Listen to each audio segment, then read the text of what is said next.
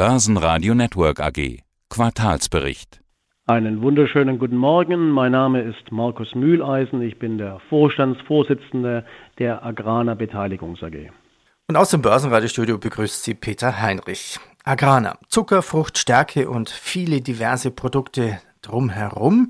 Bei einem Interview, was wir im Dezember führten mit dem Thema, was waren denn die positiven Überraschungen 2022 aus Österreich? Mit dem Fondsmanager Wolfgang Matejka, der sagte uns, Zitat, und ein Underdog, der hat so langsam begonnen, die Hülle abzustreifen und als Schwan hervorzutreten. Das ist die Agrana. Heute gibt es die Q3-Zahlen 2022-23. Schauen uns doch mal diesen Schwan an. Kennen Sie Herrn Matejka persönlich? Ich muss zugeben, dass ich ihn jetzt nur dem Namen nach kenne, aber wir freuen uns sehr über seine Aussage. Wir sagen, dass Agrana hier jetzt auch schon im siebten Quartal in Folge ein, ein gutes Ergebnis abgeliefert hat und äh, wir können eigentlich ganz zufrieden sein mit dem dritten Quartal. Das ist ähm, jetzt kumuliert ähm, nach äh, drei Quartalen haben wir hier eine, eine starken operativen Performance, unser operatives Ergebnis deutlich steigern können und äh, wir können auch jetzt hier unsere, unseren Ausblick auf das Gesamtjahr weiter bestätigen. Ja, steigen wir hinein in die Themen, tasten wir uns schrittweise voran. Also schon zu den Halbjahreszahlen konnten Sie ja den Gewinn mehr als verdoppeln. Beginnen wir aber mit den Kosten. Ukraine-Krieg, da gab es Abschreibungen, dann Inflationskosten und Energiekosten. Und was ist denn HEL, Heizöl extra leicht? Geben Sie uns da mal ein Update bitte. Ja, wir haben schon sehr früh nach Ausbruch des Ukraine-Kriegs geschaut, wie wir die äh, Versorgung unserer Kunden und insbesondere auch dann die Energieversorgung unserer Werke sicherstellen können und haben überall dort, wo es möglich war, sehr schnell unsere Brenner umgerüstet auf zusätzlichen Betrieb mit äh, Heizöl extra leicht, um eben sicherzustellen, dass falls Erdgas nicht mehr in ausreichender Menge zur Verfügung steht, dass wir trotzdem die Produktion aufrechterhalten können. Und konnten Sie aufrechterhalten alles bis jetzt? Alles technisch gut geklappt? Alles technisch gut geklappt, jawohl. Also ich freue mich, dass hier das Team äh, äh super Arbeit geleistet hat. Also einmal, dass wir äh, zu jedem Zeitpunkt lieferfähig waren. Ähm, da hier geht es ja nicht nur um das Thema Energie, sondern auch um die Rohstoffversorgung. Sehr, sehr volatile Märkte, sehr schwierig, immer auch sicherzustellen, dass man die entsprechenden Rohstoff in ausreichenden Mengen hat, aber auch dann die logistische Versorgung äh, sehr, sehr schwierig das Jahr über. Das hat das Team hervorragend äh, hinbekommen. Auch die technische Umrüstung der Werke ähm, eben auf diesen dualen Betrieb mit äh, Heizöl extra leicht hat gut geklappt und so fühlen wir uns eigentlich auch gut gerüstet hier, falls es dann doch noch ähm, zu äh, Engpässen kommt bei der Versorgung mit Erdgas. Energiekosten ist das eine, allgemeine Kosten, Inflationskosten. Können Sie denn die höheren Kosten weiterhin gut weitergeben oder ist irgendwann die Schmerzgrenze erreicht? Also diese hohen Inflationskosten sind in der Tat ein Riesenthema, nicht nur für uns, sondern auch für, für unsere Kunden. Wir sind da in aktivem Austausch. Wir konnten insgesamt ähm, einen guten Teil der Kosten weitergeben, aber haben, haben natürlich auch das unsere getan, um hier den Inflationsdruck zu mindern über strenge Kosteneinsparungsprogramme, um eben aber auch äh, über, über guten Einkauf, über Absicherungen äh, wirklich versucht, hier alles zu tun, was notwendig, was möglich war, um äh, Kosten äh, so gering äh, wie möglich zu halten. Nur wenn dann tatsächlich es nicht mehr anders ging, dann in Gespräche mit unseren Kunden eingetreten, wie wir gegebenenfalls äh, Preise anpassen können. Ich habe beim Recherchieren eine Meldung gefunden, dass die Rübenverarbeitungssaison relativ schon recht früh endet. Warum ist das so? Wie ist die ausgefallen und äh, wie viele Tonnen haben Sie denn geerntet? Also wir sind noch nicht ganz durch mit der quasi Verarbeitung der Rüben. Das dauert äh, noch äh, ein, ein, paar Tage. Äh, es gibt unterschiedliche Regionen. In manchen Regionen in der Tat ist die, die Ernte und die Kampagne schon ähm, Ende. Dieses Jahr war geprägt äh, von, von sehr großen Unterschieden aus den verschiedenen Anbaugebieten. Wir hatten einige Anbauregionen, die sehr stark auch unter der Dürre im Sommer gelitten hatten. Da waren die Erträge nicht so gut. Wir hatten andere Regionen, wo die Erträge auf einem, einem guten Niveau lagen. Wir haben so im Durchschnitt äh, hier beispielsweise in Österreich circa 80 Tonnen Zuckerrüben pro Hektar erzielen können in der Ernte. Das ist, äh, wenn man jetzt sich den langfristigen Durchschnitt anschaut, äh, ganz, äh, ganz in Ordnung. Aber ähm, es gab in der Tat äh, große Unterschiede zwischen Regionen. Das heißt, je nachdem, wo Sie dann auch draufschauen, da war die Ernte und die Kampagne dann schon sehr früh zu Ende. Ja, heißt das, der, der Sommer 2022, der eigentlich viel zu heiß war, hat den Rüben nicht geschadet?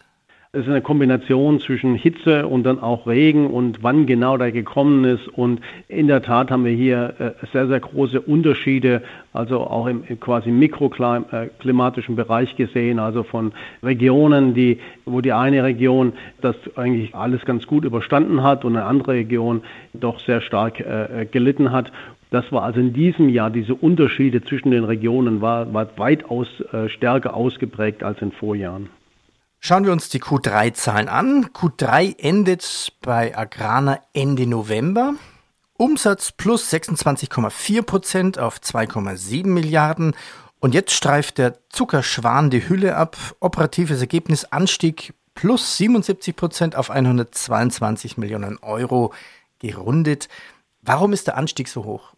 Also wir, wir können in, erstmal insgesamt sagen, dass alle Segmente gut beigetragen haben bei der Umsatzentwicklung, auch äh, zum ähm, guten operativen Ergebnis nach drei Quartalen konnten alle Segmente gut beitragen. Aber in der Tat, der Turnaround beim Zucker ist äh, besonders ausgeprägt. Zucker hatte äh, vier schwierige Jahre hinter sich. Ähm, das geht auch nochmal zurück auf die Neuordnung der EU-Marktordnung äh, aus dem Jahr 2017, wo dann infolge zu großen Verwerfungen gekommen ist auf dem europäischen Zuckermarkt.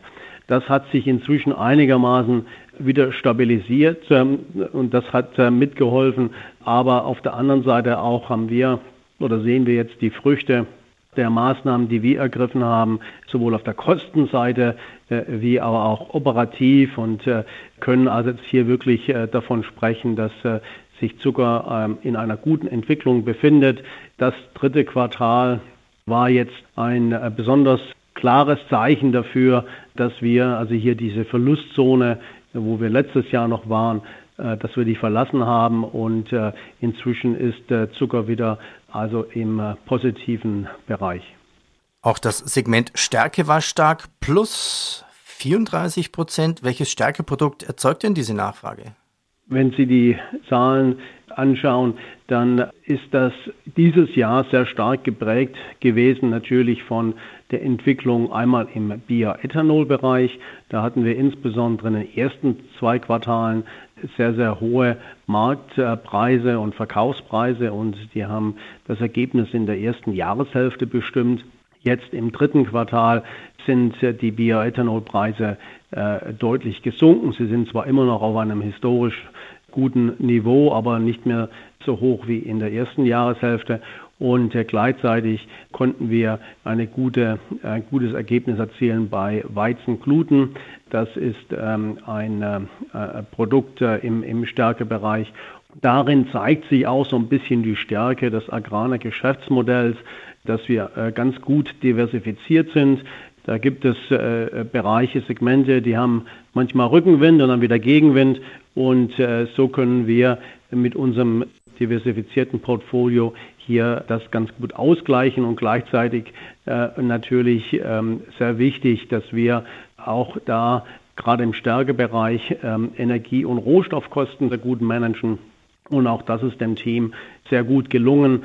Muss man einfach sehen, dass wir hier als Agraner natürlich ähm, äh, sehr, sehr großes Augenmerk drauf haben, sowohl auf die Rohstoffkosten wie auch auf die Energiekosten und ähm, da sehr gute Arbeit äh, geleistet haben, das ganze Jahr hinweg, trotz all der Herausforderungen, die wir dieses Jahr hatten. Gehen wir nochmal kurz auf die Details der außerordentlichen Abschreibung auf Goodwill und Assets im Segment Frucht im zweiten Quartal ein, denn das reduzierte den Konzern Gewinn, das EBIT, um fast 34 Prozent auf 50 Millionen Euro. Wie Sie sagten, hatten wir im zweiten Quartal äh, bekannt gegeben. Das war also eine nicht zahlungswirksame außerordentliche Abschreibung auf äh, Goodwill und Assets äh, im Segment Frucht. Der Treiber dahinter war vor allem äh, der äh, Krieg in der Ukraine, die eine entsprechende Wertberichtigung mit sich gebracht haben und äh, gleichzeitig auch mit dem steigenden Zinsniveau haben wir hier die entsprechende Wertberichtigung äh, gemacht und äh, das zeigt die, die Volatilität der Märkte ähm, es ist, und, und der Situation, mit der wir zu kämpfen haben. Aber trotz dieser hohen außerordentlichen Abschreibung, die, die nochmal die nicht zahlungswirksam ist, erwarten wir dann auch in der Prognose für das Gesamtjahr trotzdem einen sehr deutlichen Anstieg des EBIT für den Gesamtkonzern. Wie werden Sie denn jetzt 2022, 2023 abschließen? Also unsere Prognose, die wir ähm, jetzt auch nochmal äh, bestätigen können, ist, dass das operative Ergebnis deutlich, äh, das heißt also in einer Spanne von plus 10 bis plus 50 Prozent sich erhöhen wird und dass der EBIT sich um mindestens 50 Prozent, also sehr deutlich gegenüber dem Vorjahr erhöhen wird. Äh, mehr kann ich ja leider zu diesem Zeitpunkt nicht sagen. Herr Mühleisen, vielen Dank. Ich bedanke mich. Alles Gute, süße Zukunft. Ganz herzlichen Dank, Herr Heinrich. Auch Ihnen alles Gute. Dankeschön. Börsenradio Network AG. Hat Ihnen dieser Podcast der Wiener Börse gefallen?